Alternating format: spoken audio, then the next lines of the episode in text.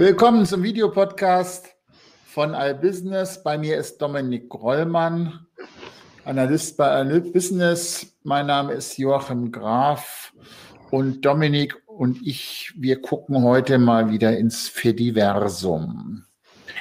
Das ist nicht das Metaversum, sondern das Fediversum.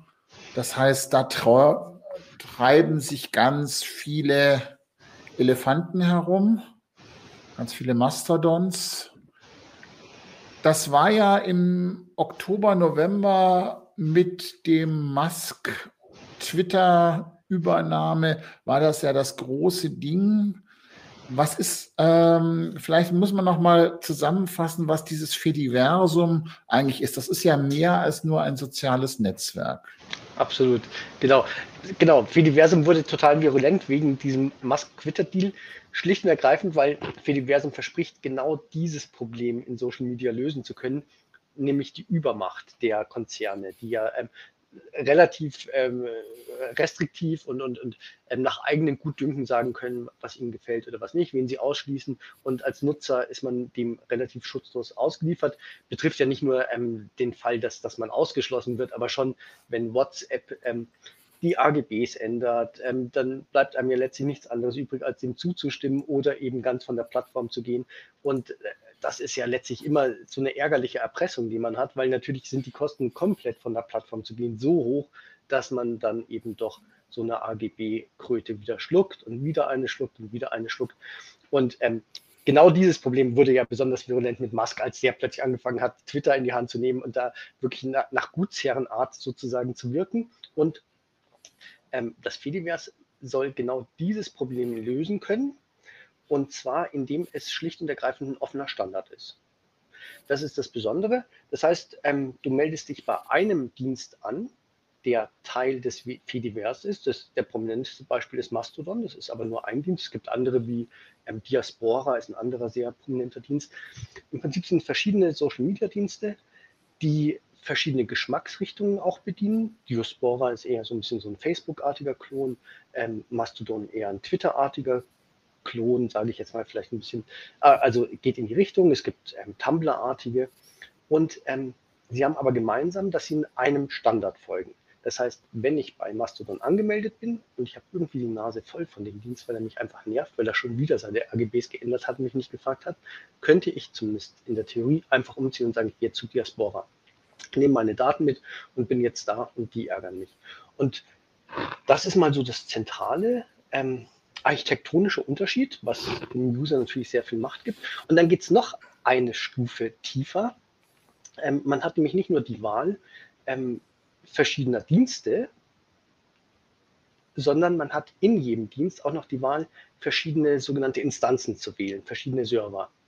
Das heißt, ähm, in Mastodon kann es sein, dass es einen Server gibt, der sozusagen mein, meine Heimatbasis ist, der ähm, sehr restriktive Regeln hat, was weiß ich nicht, ähm, Hate Speech und so Sachen anbelangt.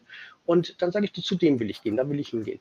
Oder ähm, jemand anderes sagt, er will ähm, irgendwie, weiß ich nicht, freizügiger sein, was es anbelangt. Also man kann sich da so ähm, seinen Server, seine Heimatbasis selber wählen, die verschiedene Instanzen, die eigenen Regeln folgen, aber alle miteinander ähm, kommunizieren können. Und dadurch habe ich halt eine relativ große Freiheit, und der Betreiber wiederum kann nicht so einfach, der steht einfach im Wettbewerb mit anderen. Ich habe da ein, ein, ein Wort gehört, das mir ganz gut gefallen hat. Ähm, ein föderiertes Netzwerk. Das ist also eine Föderation, also ein, quasi ein Zusammenschluss von Unabhängigen und Eigenständigen. Und es ist eben nicht, ähm, das wäre auf, auf die Europäische Union gemünzt, es wäre das Europa der Vaterländer im Gegensatz zu der Europäischen Union. Es ist halt ein loser, also mehr oder weniger loser Zusammenschluss. Und das hat ja Vor- und Nachteile. Also ich bin ja bei Mastodon auf Munich.social, dort findet man mich, aber man findet mich natürlich nicht, wenn man mich einfach nur sucht. Das ist bei Twitter ja anders. Das, das ist ja das prinzipielle Nachteil, den jetzt ähm, ein Dienst wie Mastodon hat, warum brauche ich eine Instanz? Was ist das? Und diese das, was Twitter ja liefert, ein Klick und ich habe den gesamten, die gesamte Kommunikation global zu einem Thema, das funktioniert ja so nicht oder nur mit, nur umständlich. Ich kann dem, ähm, dem Herrn Musk folgen oder ihm blockieren, was immer ich will, aber das ist ein Klick und ich habe einen Zugriff auf jemanden. Wenn ich irgendjemanden auf Mastodon suche, dann ist das immer mit Aufwand verbunden. Das geht alles nicht so ganz so einfach. Es ist halt alles nerdig, wie ich finde. Oder geht das nur mir so? Nee, ich glaube, das ist wirklich so einer der ganz großen, vielleicht der größte Nachteil. Das, was einem zumindest auch zuallererst auffällt, ist, dass einerseits diese schöne Freiheit hat man natürlich, aber die ist halt unterm Strich schon so komplex, wenn man das vergleicht mit einem zentralen Dienst. Ähm, das kann man jetzt äh, eigentlich kaum jemandem zumuten, der nicht wirklich sich gerne mit Technik beschäftigt. Und da meine ich schon sehr gerne mit Technik beschäftigt. Ich finde es ein bisschen vergleichbar wie, nehmen wir Amazon. Ja? Amazon ist natürlich auch kritisiert, weil die haben konglomerieren eine Macht, äh, Marktmacht, die ähm, natürlich zu groß ist. Und ähm, das ist nicht gerade ein Vorteil. Auf der anderen Seite ist es aber so schön und so einfach, das zu benutzen als Anwender, dass die meisten von uns selber noch ihren Beitrag teilen, diese Marktmacht weiter zu zementieren. Und so ein bisschen ähnlich, finde ich, ist es mit diesen sozialen Netzwerken auch. Auf der einen Seite hassen wir natürlich diese Schattenseiten, ähm, dass wir keine ebenbürtigen ähm, Teilnehmer sind, aber auf der anderen Seite ist es natürlich sehr, sehr viel einfacher, wenn es eine zentrale Ordnung gibt, eine zentrale Struktur gibt. Das vereinfacht einem halt am Ende doch das Leben sehr stark. Aber ich, ja, ich sehe noch, ich sehe noch zwei, zwei andere Nachteile. Also einer vor allem, ähm, es adressiert halt ähm, für divers ähm, nur eines der Probleme in Social Media, eines der großen Probleme, zweifellos. Und da finde ich, bietet es schon einen Lösungsansatz, ob der jetzt gelungen ist oder nicht, ist eine andere Frage. Es bietet immerhin einen. Aber ähm, ein anderes Problem sind ja auch die Content-Moderation. Also wir haben ja ähm, gerade in den letzten Jahren sehr viele toxische Inhalte gesehen, die wirklich kritisch sind, auch für die Gesellschaft. Ähm, Lügen, die verbreitet werden, ähm, wie aufgehetzt wird. Und das ist ja mindestens in meinen Augen zumindest ebenso großes Problem in Social Media. Und da scheint mir das ein bisschen zweifelhaft, ob Mastodon und das Fediverse dann adäquater Ansatz ist, das zu lösen, weil es ja natürlich eine Content-Moderation noch mehr erschwert. Es gibt natürlich Leute, die sagen, naja, es ist ja demokratischer, sozusagen, du kannst ja einen eigenen Server wählen, dadurch hat es ja eine stärkere Legitimation, die Moderation, die dort stattfindet. Aber im Prinzip glaube ich, es lässt schon einfach auch sehr viel mehr Schlupflöcher und es macht die Moderation sehr viel schwieriger. Das wäre so ein bisschen das, was ich ein bisschen schwierig finde dabei. Also wenn man das mal an, sich anschaut, was da so gerade sich so in den letzten Wochen getan hat. Ähm, die neueste Meldung, die ich gehört habe, ist, dass Heise Online jetzt auf eine eigene Mastodon-Instanz gehe. Das heißt, dass ähm, das Zentralblatt des deutschen Nerdismus da passt, jetzt, genau. Da das passt das social.heise.de ähm, und sie jubeln, dass sie 40.000 Follower haben und die nächstgröße ist Taz, Taz getrötet. Ähm, also das heißt, das ist die, die, das alternative Netzwerk und das Nerd-Netzwerk, das sich da jetzt miteinander vergleichen. Auf der anderen Seite schaue ich mir das an, was Mastodon versprochen hat. Dann sieht man, aktuelle Zahlen sagen, äh, Mastodon hat 1,8 Millionen aktive Nutzer. Das sind aber 700.000 weniger als einen Monat zuvor, jetzt im Januar. Das mhm. heißt, Mastodon kann nur einen Teil des des Twitter-Zuwachses, den die gewonnen haben, überhaupt auch halten. Und in der Summe also, ist es weniger als ein Hundertstel der Follower, die, die Twitter hat. Das ist und Twitter hat im zweiten Quartal 238 Millionen Nutzer. Das heißt, das ist deutlich weniger. Das heißt, das ist sozusagen eine alternative Nische, weil der, das Twitter ist im Kern toxisch. Also das, ich, ich bin ja auch auf Twitter und äh, mir wird da immer relativ schnell, relativ übel die Trending Topics. Also heute Morgen habe ich dann geschaut, ähm, Kriegserklärung der deutschen Bundesregierung an Russland. Das trendet der rauf und runter. Das heißt, da sind Millionen an Bots unterwegs. Das ist also ganz, ganz, ganz übel weil da will, da hätte man ja zwar ähm, regeln können und Fake News raustun, das will aber der Eigner nicht, der Herr Musk, weil der kommt natürlich aus dem rechten Spektrum. Das, das löst aber das Problem nicht. Das heißt, es gibt keine Alternative zu diesem globalen Meinungsmarktplatz Twitter. Mastodon ist es ganz offensichtlich nicht. Die Frage ist, das ist ja das spezielle Problem Mastodon, Twitter, ähm, ist das Thema Fediversum eigentlich. Das heißt, diese Schnittstelle, dass ich von einem Dienst im anderen Nachrichten übertragen kann, dass ich das, was die Messenger über Jahrzehnte nicht geschafft haben, nämlich eine, eine, eine offene Architektur herzustellen, ist das vielleicht der Ansatz? Wir hatten ja jetzt erst ähm, gehört, dass Tumblr, also ein großes äh, Bildernetzwerk, sich eben diesem Fediverse-Standard angeschlossen hat, ist da zu, zu, erwarten, dass sich da Dinge bewegen?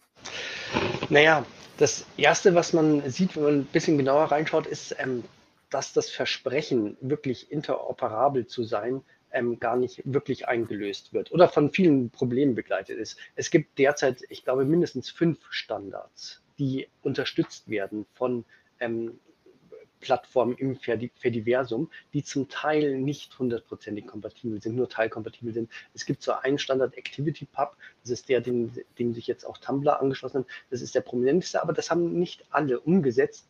Ähm, es werden äh, teils parallel, teils ähm, ersatzweise andere Protokolle unterstützt. Und das führt im Ergebnis dazu, dass nicht alle Funktionen auf allen Plattformen verfügbar sind. Das heißt, das Versprechen, ich kann wirklich umziehen, wenn ich keinen Bock mehr auf den einen habe, zu einem anderen Dienst und einfach genauso weitermachen, das wird nicht hundertprozentig eingelöst. Ich habe eben dann doch Nutzungseinschränkungen. Das ist die eine Problematik. Weshalb das, ähm, was auch, glaube ich, diesen, diesen starken Wachstum schon auch sehr entstehen wird, das ist entgegentreten, das ist einfach kompliziert. Und dann gibt es noch ein zweites, grundlegenderes Problem. Das ist ja jetzt so ein rein operatives, das könnte man ja lösen, indem man die Protokolle verbessert oder sich alles zusammenschließen. Aber das zweite Problem ist, dass ich ähm, zwar meine Inhalte nicht mehr fest an eine Plattform gebunden sind, ich kann sie umziehen, aber ich muss immer noch eine von diesen Plattformen benutzen. Und ähm, deswegen gibt es auch eine, noch eine weitergehende ähm, Bestrebung, die eben auch Kontrolle über Inhalte komplett entkoppeln will von jeglicher Art von Plattform. Das wäre, wenn man dann noch einen Schritt ins Web 3 gehen würde, wo die Inhalte in einer Art Blockchain gespeichert sind und ähm, wirklich vollkommen dezentral verwaltet werden auf Tausenden von Rechnern, niemand mehr die Kontrolle darüber hat, welcher Inhalt ähm, wo liegen muss. Du kannst nur beim Abruf verifizieren, ist dieser Inhalt wirklich der von Joachim Graf oder Dominik Reumann, das kannst du verifizieren, aber du hast nicht mehr die Kontrolle darüber, dass auf einem Server ähm, alle deine Inhalte liegen, dass die eventuell geklaut werden, gehackt werden oder doch jemand darüber die Kontrolle nimmt. Aber ganz ehrlich, dieses Konzept Web 3 das macht das Ganze ja nochmal, das quadriert ja die Komplikationen. Also das halte ich für den Massenmarkt vollkommen noch weit entfernt. Sagen wir so. Nun ist das Internet selber ja auch ein dezentrales System per Definition. Das heißt, das wurde ja auch entwickelt, um Störungen sozusagen automatisch umgehen zu können. Das heißt, ähm, Inhalte werden ja irgendwo auf Servern gespeichert. Du weißt ja gar nicht, wo die wirklich liegen. Also das heißt, ist das einfach nur eine Kinderkrankheit oder ist das etwas, was ein strukturelles Problem ist? Ist das ein Thema, ähm, was wir ad acta legen müssen? Web 3 wird ja auch ganz oft äh, ähm, in einem Atemzug mit dem Metaverse genannt. Also sind das, ist das Fediverse Web 3 Meta, sind das also sozusagen iterierende Stufen oder wie, wie darf ich mir das vorstellen? Extrem interessanter Punkt. Ich meine, Internet ist genau wie du sagst, geplant, mal wirklich dezentral, ultra robust und eben hatte ja auch mal ursprünglich das Versprechen, ähm, Wissen zu demokratisieren. Und ähm, all das, inzwischen hat sich das aber in den letzten 20 Jahren ja schon sehr zentral wieder, man könnte sagen, zurückentwickelt. Und es haben sich sehr zentrale Player herausgebildet, an denen man kaum vorbeikommt.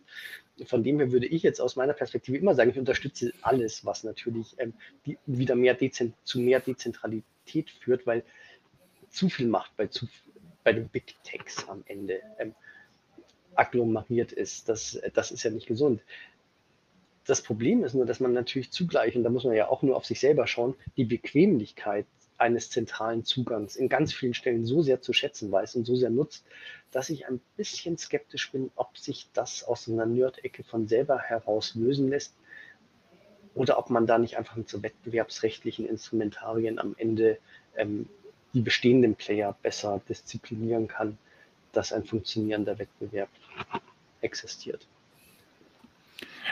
Also es gibt jetzt ja auch zunehmend Player, gerade aus dem Open Source Bereich, dass die auf diese Fediverse umsteigen. Mozilla hat das ja jetzt angekündigt für Anfang 2023.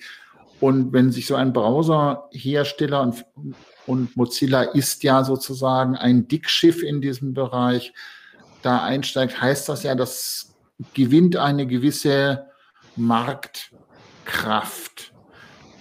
Ist das so, dass wir, dass man damit rechnen müssen oder ist das einfach eine, eine Totgeburt? Also meine Erfahrung sagt mir, ich meine, das ist jetzt keine mathematische Prognose oder irgendwas, aber meine Erfahrung sagt mir, dass zum einen solche Initiativen wichtig sind, weil man damit einfach auch technologisch zeigt, was kann, aber meistens ähm, die einfacheren Systeme gewinnen. Und ähm, auch in der Open Source Welt, wenn man sich anguckt, meine, es gibt gute Open Source Software ohne Frage, die Photoshop setzen kann, die Office-Pakete entsetzen kann, die Betriebssysteme entsetzen kann. Das gibt es alles. Und es hat auch bei wirklich, wenn wir von Nerds, von IT-Lern sprechen, hat es natürlich einen ganz hohen Stellenwert. Aber die Verbreitung insgesamt, da geht es dann eben doch eher Richtung Bequemlichkeit. Und ich würde jetzt einfach mal nur aus dieser Erfahrung heraus sagen, ich glaube, das wird sich ähnlich entwickeln, auch bei Social Media. Am Ende das populärste, das am meisten verbreitete Programm ist auch ein sehr einfach zu bedienendes. Ähm, und, und, ich glaube, dass, das wird nicht Mastodon sein und nicht das Fediverse. Ich habe da eine Studie, die wir aktuell in den kommenden veröffentlichen werden. Ich habe, wir haben abgefragt, Bekanntheit von Zukunftstechnologien. Da ist interessanterweise sowohl das Web 3 als auch das Fediverse abgefragt worden. Es geht um Bekanntheit und da sieht man, dass mit deutlichem Abstand eben Web 3 und Fediverse sehr weit hinten sind. Bevölkerungsrepräsentative Studie. Insoweit hat etwas wie, wie Mastodon oder das, das Fediverse sowieso noch, äh, wenn überhaupt, noch einen weiten, weiten Weg, vor sich. Ich glaube auch, dass die Möglichkeit, so eine, eine Interoperability ähm, zwischen unterschiedlichen Systemen anzubieten, vielleicht, wenn das auf Open Source Ebene geht, den ein oder anderen kommerziellen Player irgendwann dazu bringt, das eben auch zu machen. Irgendwann wird Chrome, nehme ich an, auch sagen, gut, das können wir auch, wenn das ähm, Mozilla kann.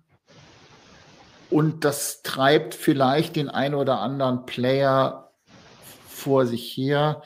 Das eigen, die eigentliche Schwierigkeit, die, die wir momentan mit einem toxischen Anbieter ähm, von Twitter haben, wird vermutlich das Fediverse weder kurz- noch mittelfristig lösen, weil das Mastodon schlicht keine Alternative für diesen globalen Medienmarktplatz ist, sondern die Alternative ist momentan, glaube ich, eher seine Nutzung auf, auf Twitter oder auf anderen Plattformen eher zurückzufahren und zu sagen, ich, ich will das bestimmte Sachen nicht, ich will mich da auch nicht äh, fahren. Die Alternative ist momentan auch nicht in Sicht. Man sollte es auch weiter, denke ich, technisch und inhaltlich im Auge behalten. Aber zumindest so das letzte Vierteljahr zeigt, wenn, dann dauert das auch noch eine ganze Weile. Kann man das so zusammenfassen? Ja, ich glaube, das ist ganz präzise so zusammengefasst. Ich bin ein bisschen ähm, äh, überrascht, dass Fediverse wirklich so weit unten steht in der Liste, die du gerade gezeigt hast. Und ähm, auch das Blockchain ähm, so weit unten steht. Web 3 war auch ganz, ganz weit unten. Und ich glaube, viele von den Fediverse und Web 3 Nutzer, ähm, Verfechtern, die würden sagen, naja, Blockchain ist doch wirklich eine gesetzte Technologie inzwischen schon, weil sie ja auch notwendig ist für Web 3. Aber es ist ja, man sieht ähm, sehr, sehr weit unten auf der Liste noch angesiedelt, genau auf Position 4. Da kann man wirklich sehen, dass es genau, was du gesagt hast, deine Analyse wirklich zutreffend ist.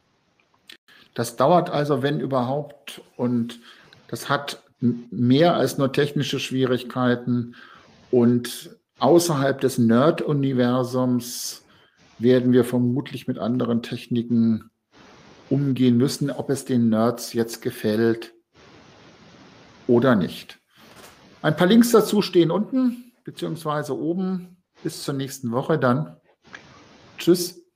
Ciao.